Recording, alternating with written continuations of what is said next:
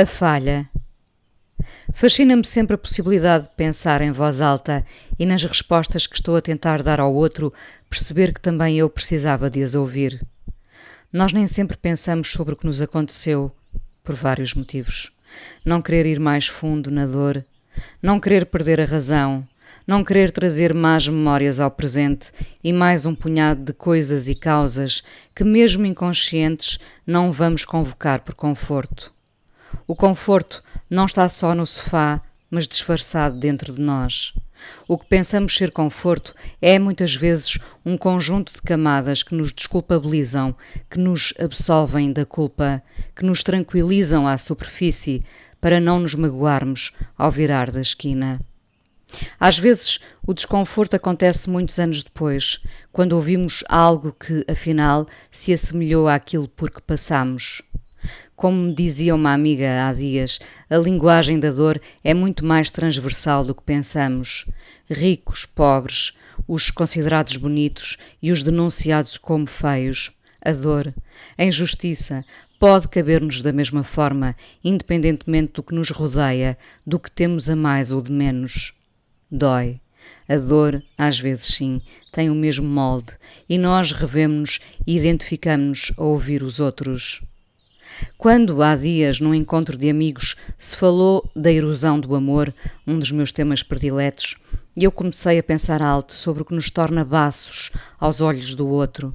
Também eu encontrei respostas para os momentos em que falhei.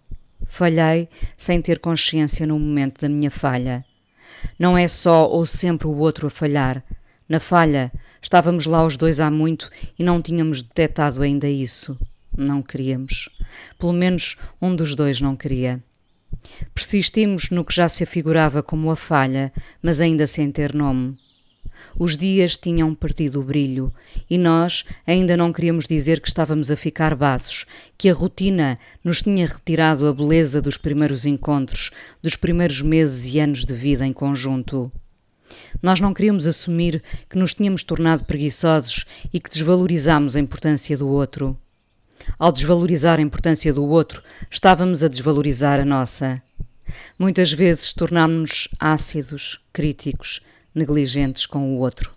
Trocámos a possibilidade de ir ver o mundo pela comodidade do pijama. Uma vez foi bom, sim. A regra é que nos fez esquecer de que o outro nos viu assim sempre e nós não tivemos a capacidade de perceber que era um abandono, de nós próprios até. Tornámos-nos baços quando a rotina se mostrou mais confortável do que a aventura. E todos sabemos que, para aquele amor acontecer, teve de haver aventura primeiro. Muitas vezes ela deixa de ter lugar mal nos instalamos nos braços um do outro. Acho que posso dizer que é errado. O amor é uma aventura, nunca nos vamos poder afastar dela. Voltemos por isso à falha onde não queremos dizer presente, nem conjugar o verbo na primeira pessoa do pretérito perfeito. Era o que mais faltava assumir em perfeição. A verdade é que estivemos lá, falhamos e não tivemos a capacidade ou não quisemos assumir que estávamos a perder o brilho. Agora percebo que falhei muitas vezes. Precisei do tempo e de pensar alto, procurando respostas para os outros, para me virar para trás e ver-me por fim como era, como fui. Encontrei as minhas próprias respostas.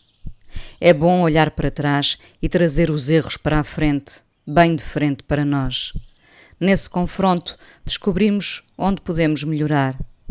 Por acaso, pode doer bastante descobrir que a tal culpa que atribuímos ao outro pode ser também nossa.